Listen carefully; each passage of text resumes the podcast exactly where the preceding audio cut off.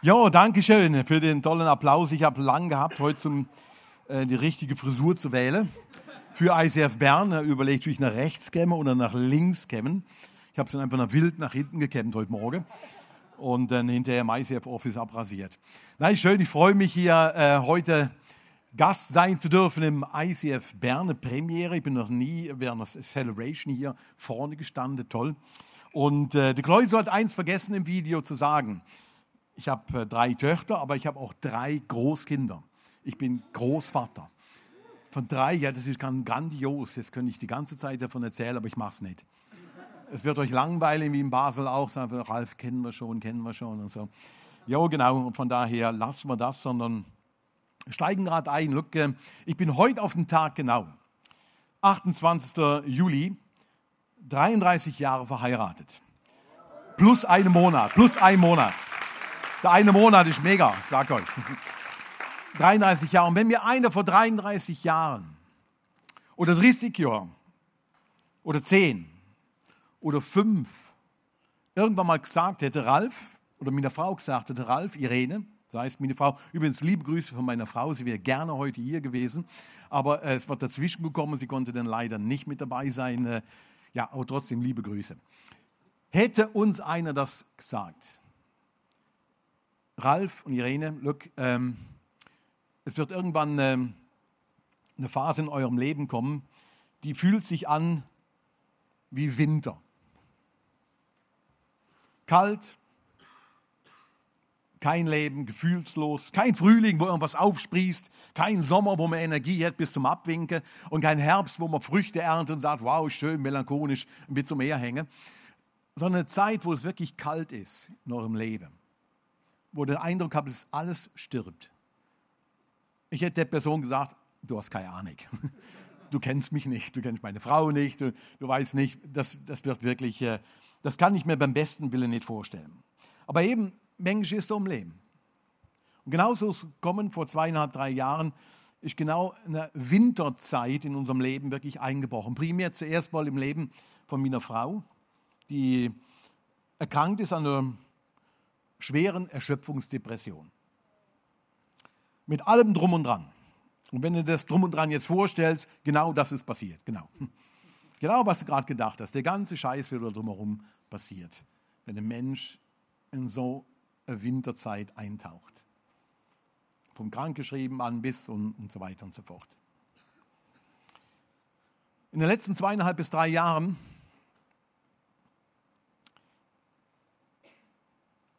ist bei mir sehr was raufgekommen und hat an Bedeutung gewonnen, wo ich vorher auch schon wusste, dass es wichtig ist und gut ist und so weiter.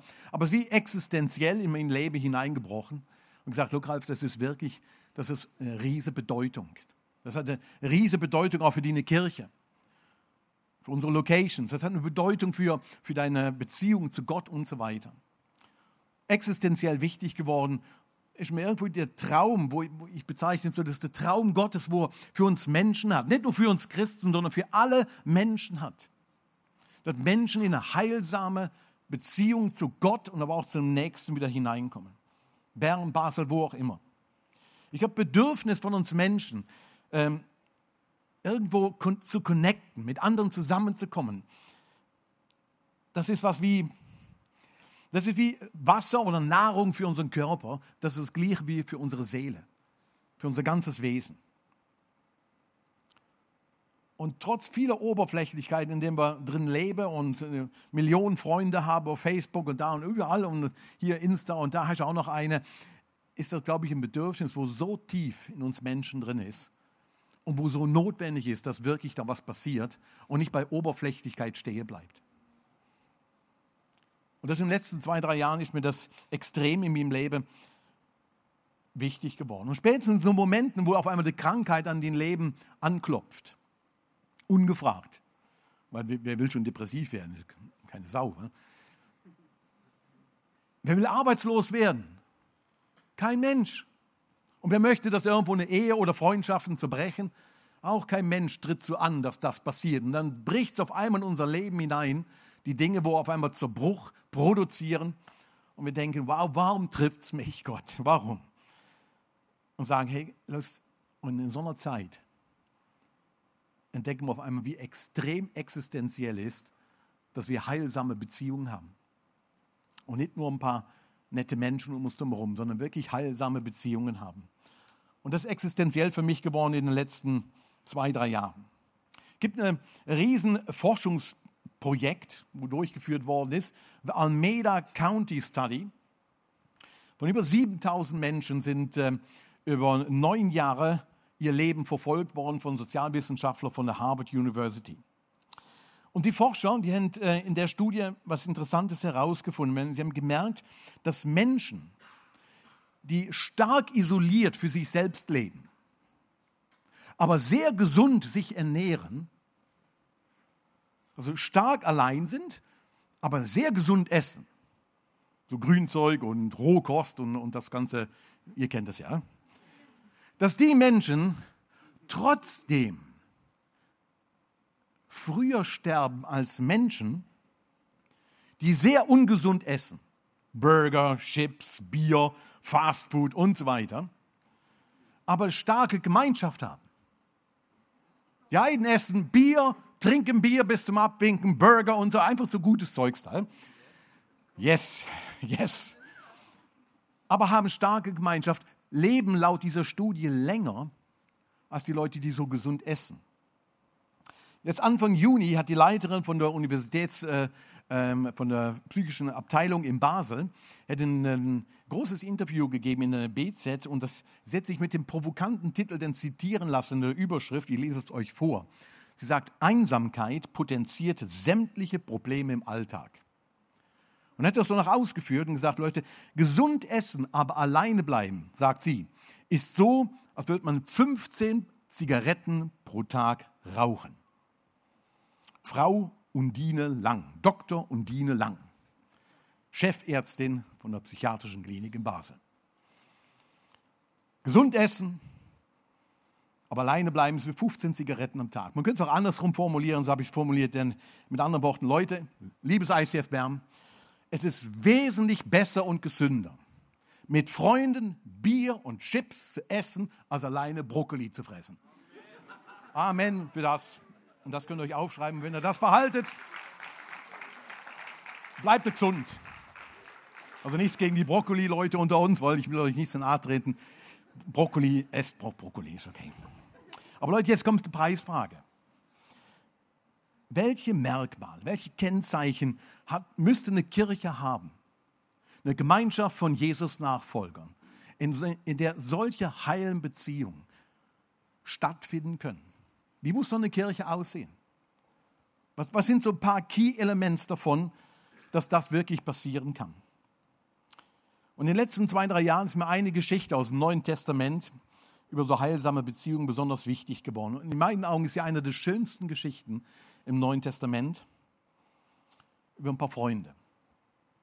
Es wird berichtet in Markus Kapitel 2. Und das ist der Bericht, und der eine oder andere, der von euch schon, schon länger in der Bibel liest, dem fällt die Geschichte jetzt vielleicht sogar sofort ein und sagt, der Bericht von einem gelähmten Menschen, der mit aber vier Freunde hatte. Und die vier Freunde in Konsequenz ihn hinterher zu Jesus hingebracht haben. Und das Leben von diesem gelähmten Mann, das spielte sich am Anfang von dieser Geschichte mehr oder weniger wie auf so einem Tuch, auf so einer Art Matte ab. Einmal zwei Meter. Und das war das ganze Leben von dem guten Kerl. Nicht mehr. Gelähmt, lag er da, Und das ist ungefähr sein Lebensradius gewesen. Das. Tag aus, Tag ein, Konsequenz von seiner Behinderung, er muss betteln. Er kann nicht arbeiten und das ganze Leben findet dort statt. Leute, zur damaligen Zeit, falls ihr das nicht wisst, es gab keine rollstuhlgängigen Toiletten. Es gab auch keine Spitex.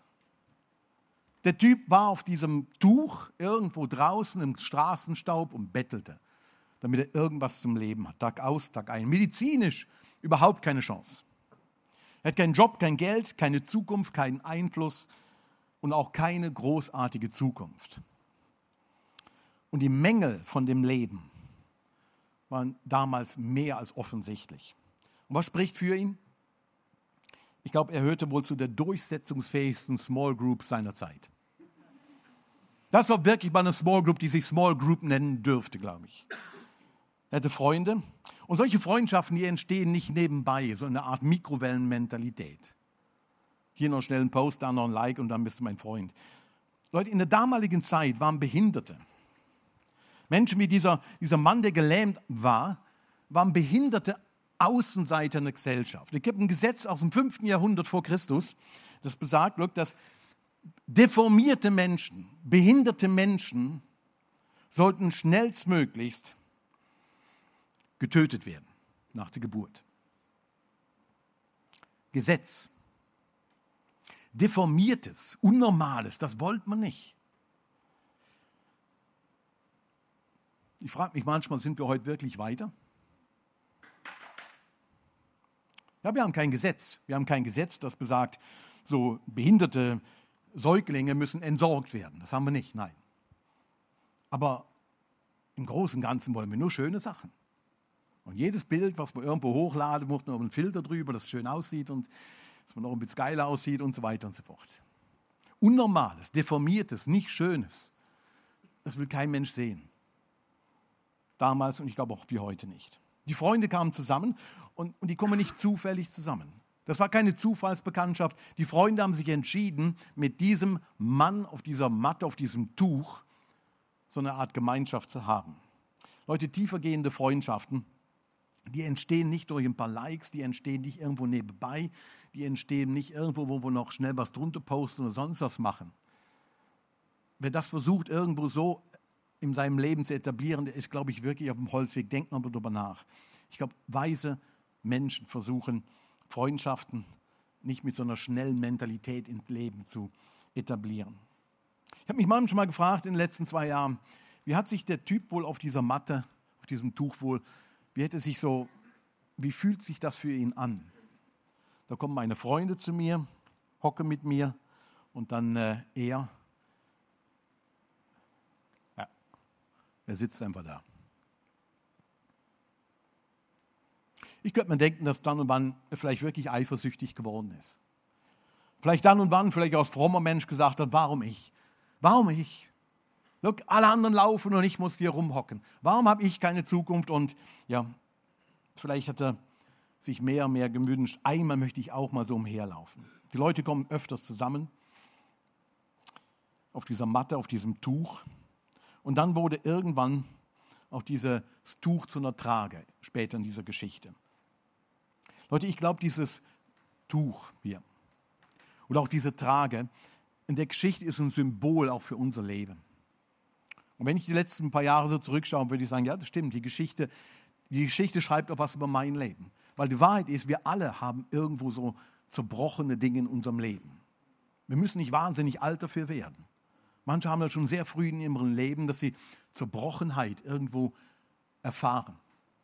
So etwas Gelähmtes an ihrem Leben haben. Dinge, die man an sich lieber versteckt, irgendwo seltsam ist, wo man nicht darauf stolz ist, wo man am liebsten irgendwo verstecken würde und aber sich auch Heilung dafür wünscht. Vielleicht ist die eine Trage oder die eine Mathepflicht, die eine Kontrollsucht, irgendwo alles im Griff haben zu wollen. Oder ja, oder ja, wirklich gut dastehen zu müssen. Oder dich immer zu vergleichen. Bloß immer nur im, im Verhältnis zum anderen zu sehen. Vielleicht ist die eine Mathe einfach nur die ein Temperament oder die eine Furcht oder irgendwas. Und manche Leute betreiben ihr Leben lang so eine Art Mattenmanagement um irgendwo ihre Schwächen und ihre Zerbrochenheit, ihre gelähmten Teile im Leben ja zu verstecken, damit alle denken, ich, du hast ein geiles Leben.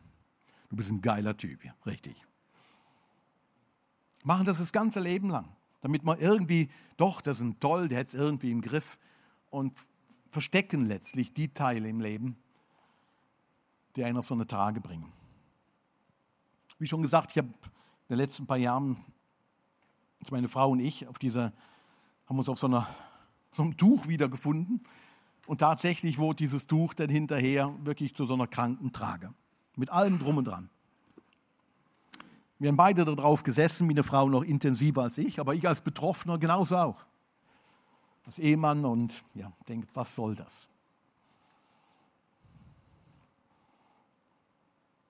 Leute, ehe du dich versiehst, kannst dich und mich irgendwo treffen. Und wir landen auf so einer Krankentrage und, äh, und man ist darauf angewiesen, dass andere auf einmal dieses Ding hochheben und dich weitertragen, auch zu Jesus hintragen. Und das ist in der Geschichte ziemlich prominent beschrieben. Die Geschichte geht weiter. Jesus kommt in eine Stadt, die Freunde hören davon und denken, das ist eine gute Gelegenheit, ihren Freund, ihren Freund zu Jesus zu bringen. Und gesagt, getan, sie machen sie auf den Weg. Und dann steht da Markus Evangelium, äh, Kapitel 2, Vers 2. Sie strömt, die Menschen strömten so zahlreich zusammen, dass kein Platz mehr da war, nicht einmal draußen vor der Tür. So geht die Geschichte weiter. Keiner hat Plätze reserviert für die vier. Sie kommen dahin, das Haus ist bumsvoll, Leute sind draußen, stehen schon und sie kommen nicht rein. Dann stelle ich mir das mit so bildhaft vor. Überlegt mal. Da stehen die vier Freunde, da stehen Kollegen dabei. Ja, was machen wir denn jetzt? Und vielleicht so, so ein Leitertypus oder Leiterin-Typus. Irgendwo einer, ja komm, wir stehen zusammen, machen Brainstorming. Ja, Ideen, Ideen reinwerfen. Alles ist erlaubt und so. Dieses Larifari da. Und dann kommen die Ideen so zusammen und keiner sagt irgendwas und irgendeiner hat dann die grandiose Idee, komm, wir lassen ihn durchs Dach rein. Ja, gute Idee. Ja? Andere Ideen? Nein. Und dann wird die einzige orthodoxe, aber umsetzbare Idee tatsächlich in Taten umgesetzt. Und äh, sie machen sich auf den Weg, werden Seile geholt und sie steigen auf das Dach, orientalische Dächer, Flachdächer, Stroh, Kalk, so ein Zementgemisch da drin, das kann man leicht aufkriegen. Also sie steigen rauf und machen sich äh, an die Arbeit, den Leben und all das Zeug, was da oben drauf ist, abzureißen, wegzureißen. Und jetzt versucht euch mal innerlich da mal hineinzusetzen. Wir sitzen hier in dem Haus. Ich bin nicht Jesus, aber Jesus ist hier. Und dann auf einmal schauen alle nach oben, weil oben raschelt es. Und auf einmal fallen so, so kleine Klumpen Lehm runter, Strohfetzen, boing, da fällt was runter, da, es rieselt. Die einen gehen schon beiseite und denken, ja, schöne Frisur heute, gerade nicht.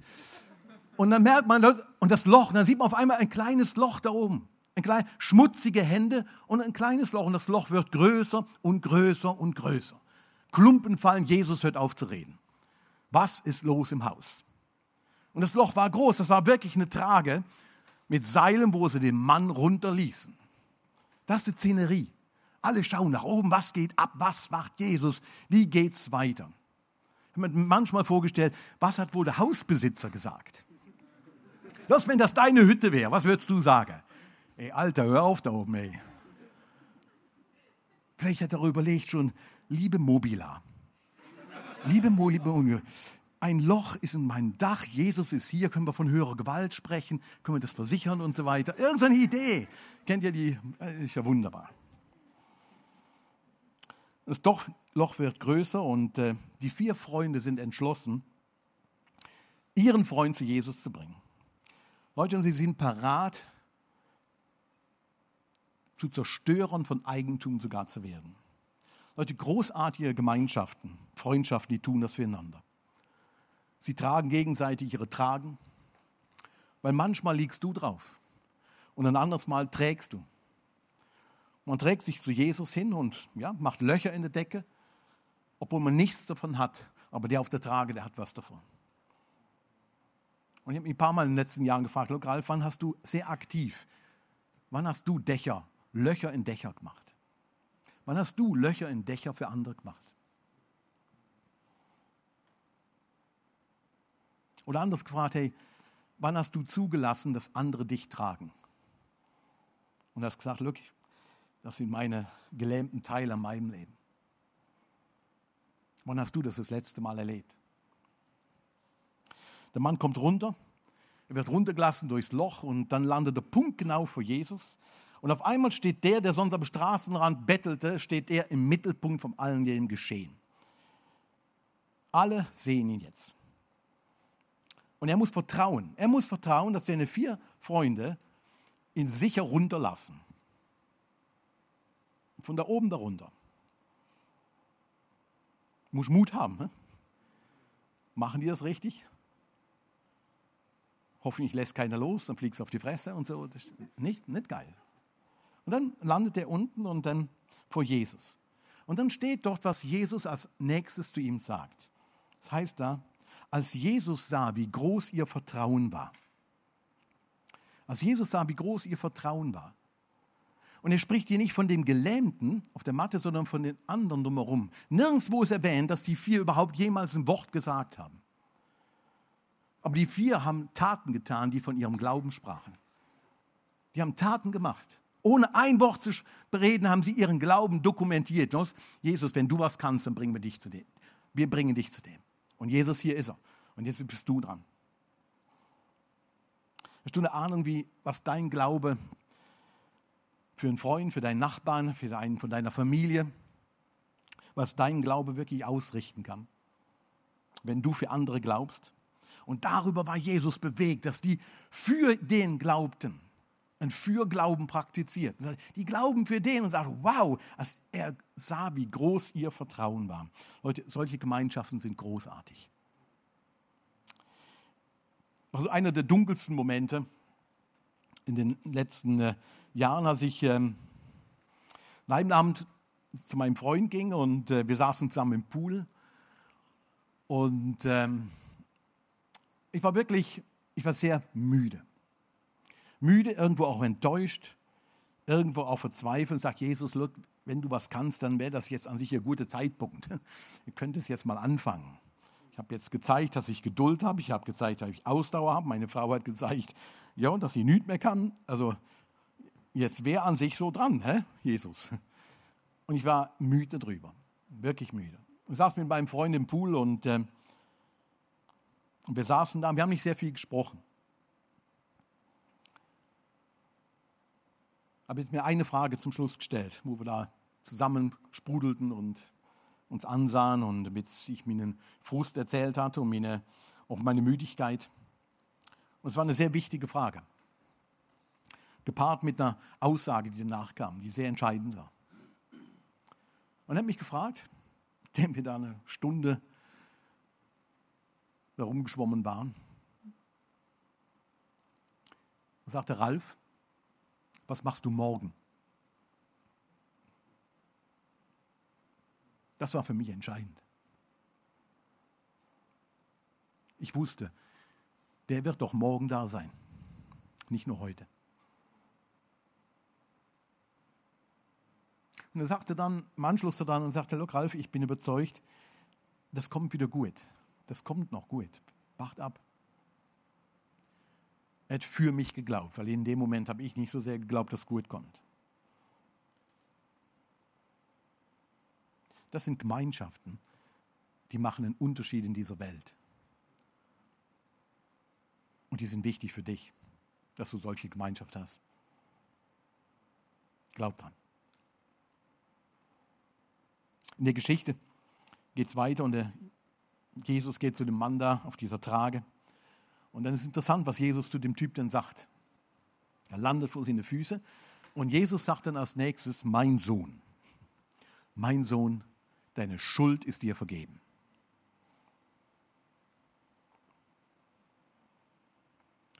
Was ich jetzt so gelesen habe in den letzten Jahren, denke, hey Jesus, du bist auch wirklich, du bist so feinfühlig wie ein Pfosten.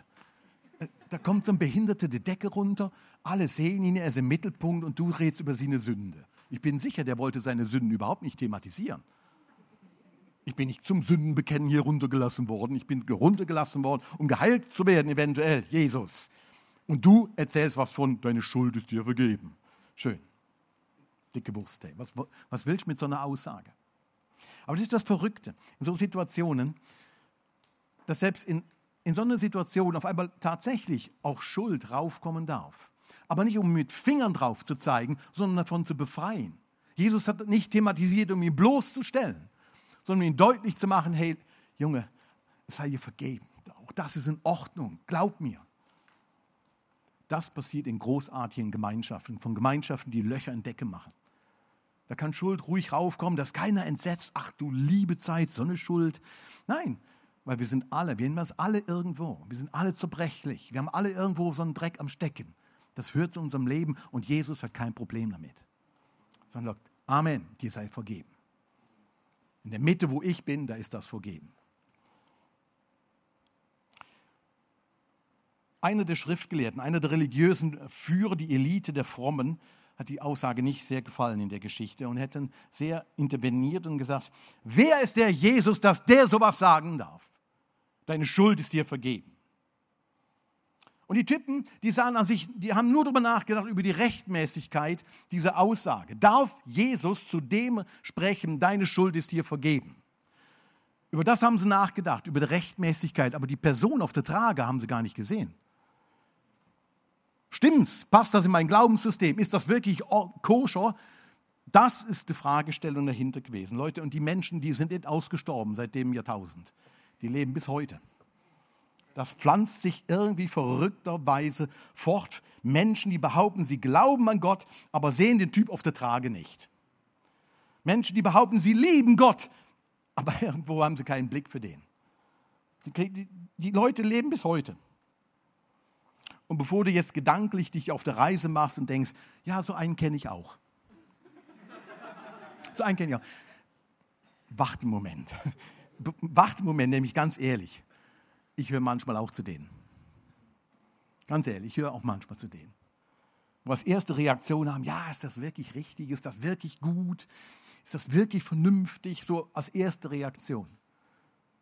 Und merke, ja, ich habe auch so ein Stück so Rechthaberei in mir auch so ein Stück so, ja, das könnte schon so richtig gemacht werden. Und vielleicht, vielleicht, nur ganz fern angenommen, könnte es vielleicht auch sein, dass da in deinem Berner Herzchen vielleicht auch noch ein Bitz vorkommt. Deswegen lass uns nicht zu schnell mit dem Finger auf andere zeigen, auf die, die damals gesagt haben, Jesus, ist das wirklich rechtmäßig? Ich vergesse manchmal auch, Dächer abzudecken oder so eine Trage zu nehmen und zu sagen, in Jesu Name, jetzt bringe ich dich zu diesem Jesus hin und rede über Rechtmäßigkeit von Glauben. Jesus geht auf die Leute ein und sagt ihnen, nur damit er seht, ich habe Autorität. Und sagt ihm, nimm dein Tuch jetzt und jetzt lauf raus, geh raus. Und der Mann steht auf, kann wirklich seine Beine festigen und macht sich raus. Schweigen im überfüllten Haus, passiert was? Und dann passiert das, denn Jubel, Klatschen, alles Mögliche passiert. Und die Freude, Freunde auf dem Dach tanzen. Und ich stelle mir vor, wie sie dann runterkommen und die vier so Wettrennen, die fünf Wettrennen machen, wer ist der Schnellste? Und noch Jahre später sie vielleicht so 100 Meter Sprints hinlegen und sagen, wow, das ist doch eine super Sache. Menschlich gesprochen, ihr Lieben, war, die, war das größte Geschenk von diesem Menschen nicht seine neuen festen Beine, sondern, glaube ich, seine Freunde. Freunde, die entschieden haben, sich mit Hingabe an ihn zu investieren. Und manchmal wird in unserer Gesellschaft das verwechselt. Freunde mit freundlichen Menschen. Es gibt Hufe freundliche Menschen. Unter Christen sind freundliche Menschen weit verbreitet. Wirklich weit verbreitet. Ganz nette Menschen schauen dich an, lächeln, reden nie schlecht vor dir, nur hinten. Aber es ist unglaublich weit verbreitet, freundliche Menschen. Aber was nicht so weit verbreitet ist, sind Freunde, die Dächer abdecken. Freude, Freunde, die tragen, tragen. Und sagen, mit dir gehe ich auch die zweite und die dritte Meite. Und so eine Gemeinschaft, glaube ich, die lohnt sich heute in unserer Zeit, in unserer Gesellschaft wirklich zu bauen. Als ICF, als Kirche. Eine Gemeinschaft von selbstzerbrochenen Leuten, die aber das nicht voneinander versteckt, sondern sagt, hey, wir möchten, wir möchten die Dächer von der Geschäftigkeit und die Dächer vom Egoismus durchbrechen und sagen, hey, wir werden das wir werden ein Loch da reinmachen. Wie gesagt, vor zweieinhalb Jahren, drei Jahren haben wir erleben müssen, wie meine Frau über einen längeren Zeitraum und ich so getragen worden sind. Wir haben viele Jahre, viele Jahre als Leiter, als Pastoren-Ehepaar, wir haben viele Jahre andere Leute getragen. Und es war im ersten Moment ein ganz funny Moment, als ich das im dann verkündete und sagte, meine Frau, die ist schwer depressiv geworden. Alle erschossen, was ist passiert? Und, und dann zuzulassen, dass dass man getragen wird. Aus Leiter. Ich bin extrem stolz und extrem dankbar für meine Kirche. Das heißt jetzt Basel, Baseland und Lörrach. Die so ausgehalten haben und gesagt, wir tragen das, wir tragen das mit. Wir tragen Leiter außer mit. Das kann jeden von uns treffen. Ich bin extrem dankbar für meine Freunde, weil ich wusste, sie werden noch morgen noch da sein. Und in so einer Gemeinschaft kann einfach nichts mehr erschrecken sondern Ort ist ein wirklich ein Ort von der Heilung und von der Genesung. Das wird ein Ort sein, wie Matthäus 18 beschrieben ist. Denn wo zwei oder drei in meinem Namen zusammen sind, da bin ich selbst in ihrer Mitte. Leute, und da, wo Jesus in der Mitte ist, da werden Lahme wieder aufstehen. Wo Jesus in der Mitte ist, da wird auch Schuld raufkommen. aber nicht zum Finger zeigen, sondern zum Vergeben. Und solche Kirchen braucht es heute. Solche Orte braucht es heute auf der ganzen Welt. Und lass uns als Kirche, als ICF Bern, Basel, wie auch immer, Fribourg, wo seid ihr noch in Polen, Russland, Kasachstan, keine Ahnung, wo ihr überall unterwegs seid. Lass uns wirklich an den Orten solche Gemeinschaften ausrichten. Und sei bereit, andere zu tragen und habt den Mut, dich selbst tragen zu lassen. Ich möchte euch bitten, aufzustehen und ich bete noch zum Schluss. Heiliger Geist, ich bitte dich, dass du uns so eine Mut schenkst, so eine Ehrlichkeit voreinander. Unsere Gebrechen und unsere Berechlichkeit nicht einfach zu verstecken und äh, zu vertuschen, sondern wirklich den Mut haben, dass wir den Mut finden, uns tragen zu lassen und die Entschlossenheit auch haben, andere zu tragen. Dächer abzudecken, dass in deinem Namen nochmal Wunder geschehen, Jesus.